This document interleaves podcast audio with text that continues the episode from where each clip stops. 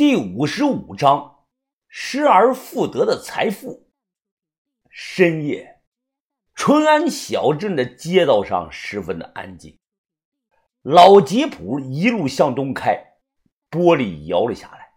田三九一手握着方向盘，一手随意的搭在车窗户上，他沉默的目视着前方。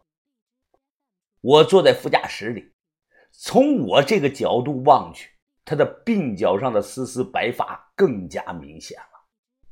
车的正前方挂的是一个红布的荷包，好像是洛伊得癌症的那段时间啊，田三九亲自去某个庙里求到的平安符。如今洛伊早已不在，但这个红荷包的颜色依然很鲜艳。我清楚，我现在坐这个副驾驶位置。可能十多年来只做过洛伊一个女人，将来有没有别的女人啊能做到这里，我不知道，但我真切的希望有一个，就算是陪她说说话也好。北方王又如何呢？他改变不了生老病死的自然规律，他一直走不出来，他太孤独了。车子停在了码头的附近。田三九望着湖面看了良久。田哥，我真没想到你会亲自来淳安啊！其实我几天前就到了。啊，不可能吧？你早到了淳安了，怎么不联系我呀？他转头看着我。有部分原因是我和王把头想看看你的表现。我回过神来了，垂头丧气的说道。那我肯定让你和把头失望了。他摇了摇头。总的算可圈可点，你还很年轻，多经历一些这样的大场面是好事。你身上有些特点，王把头是非常看重的。别的不讲，就单说这个人脉，我想在目前整个北派的年轻人中，你的自身人脉。可以说是名列前茅，数一数二啊！田哥，如果你像我这么大的时候遭遇到了这种场面，哎，你会怎么做啊？是不是也会想尽办法求人保命啊？呵呵呵田三九指着我笑道：“当年我像你这么大的时候，已经是三省老大了。怎么，你不信吗？”啊，我信，我信！我心想。十几年前的事儿，我又不清楚。你说自己那个时候啊是地球的霸主也行。话说回来了，田哥，我还是有些担心。今天晚上体育馆那里最少死了有几十个人嘛。专业的事儿有专业的人去处理，你担心个屁呀！大唐那个年轻老大，你和他有过节？哦，有过节，那大概是一年前的事了。那个小子太嚣张了。天哥，你能不能帮我把他弄死啊？他摇了摇头。这个人在浙江的背景非常的复杂，他在国外也有势力。今天是我出面保下了你的命，你以后远离此人，不要再去主动的招惹他。OK OK，I understand。你说什么？我大声的说啊，我说我知道了，Yes，呃，我明白了。你小子，给我好好说话！田三九突然啪的朝我的后脑勺给了我一巴掌，我吃疼，捂着脑袋怒声的说道：“田哥，我现在怎么说也算个一流半的高手了，你要是再这样突然打我，我可是要还手了。”结果他又朝我脑袋上狠狠的来了一下，我深呼吸，因为现在没人看到，我忍了下来，暂时不追究了。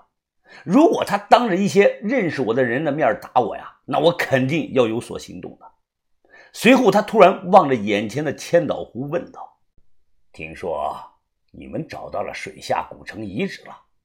我点点头。天哥，我们找到了北门的入口，城内残存有很多当年的老建筑物啊。哎，因为这次宁波人突然出现，打乱了我们原本的计划和节奏啊。天哥，你养了那么多的兄弟。我知道你现在手头紧，既然都来了，要不你这次跟我们一起干吧？当年洪水下来的急，很多老东西当时啊人都没来得及带走啊。此外，还有很多状元、进士、一品大官的古墓也沉在了水底。我一直有个预感，这水里啊绝对有不少大货，说不定会出现不亚于金缕玉衣的国宝呢。田三九听后，如果我要入伙，我最少要分走五成利。你能不能替你们团队做主啊？田哥，要不你先回河北吧。这水里啊，我估计就是些小东西。之后呢，咱们有机会再合作的。哈哈哈哈哈！你小子还是这么精啊！走吧，回旅馆。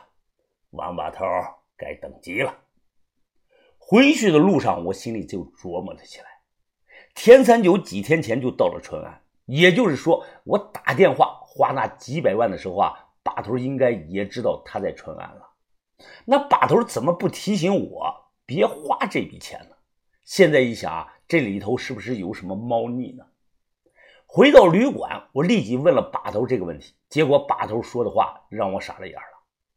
把头他看着我，淡淡的说道：“云峰啊，文斌不是早就跟你讲过吗？我找的银锭买家前几天就到了。”此时，天三九在旁边冲我点点头：“没错，我就是那个买家。”你明天把东西数量清点好了给我，然后我把你那几百万还给你。愣了半分钟，回过神来，我恨不得抱住把头，在他脸上亲上一万口啊！太好了，这样一来呢，我花的几百万冤枉钱又自己回来了。看我激动，把头眯着眼说道：“云峰啊，通过这次教训，希望你能明白。”钱有多么的难赚呐！我们的钱都不是大风刮来的，那是我们一次次用命换来的。这方面，牙仔身上有你值得学习的地方啊！这个时候，小轩坐在沙发上开口说道：“把头，豆芽仔是一毛不拔的铁公鸡，他天天就知道到处蹭吃蹭喝的。云峰不能学他。”我觉得该花的钱就不能犹犹豫豫，男人终归要有男人的样子和魄力的。豆芽仔立即不乐意了：“赵轩轩，你这个意思是说我就没有魄力了，我就不像男人了？”小轩他修剪了指甲，抬眼问豆芽仔：“你抽的烟都是谁的？你平常穿的袜子都是谁的？你去年有自己花钱吃过一次饭吗？”我豆芽仔语塞呀。大声的辩解：“我那是不浪费，疯子的裤子袜子都他妈是一次性的，我洗一下自己拿着穿，怎么了？至于吃饭，那都是大家伙一起吃的，我又没有自己吃独食。”我恍然大悟，怪不得我之前啊老是丢袜子了，原来豆芽仔拿走自己穿了。小轩立即站了起来，叉着腰大声的说道：“你还觉得自己有理了是不是？”豆芽仔立即还嘴说道：“就算我蹭吃蹭喝又怎么了？那是疯子愿意让我蹭的，我又没蹭你的。你看你那个母大虫的样子，以后谁敢娶你啊？”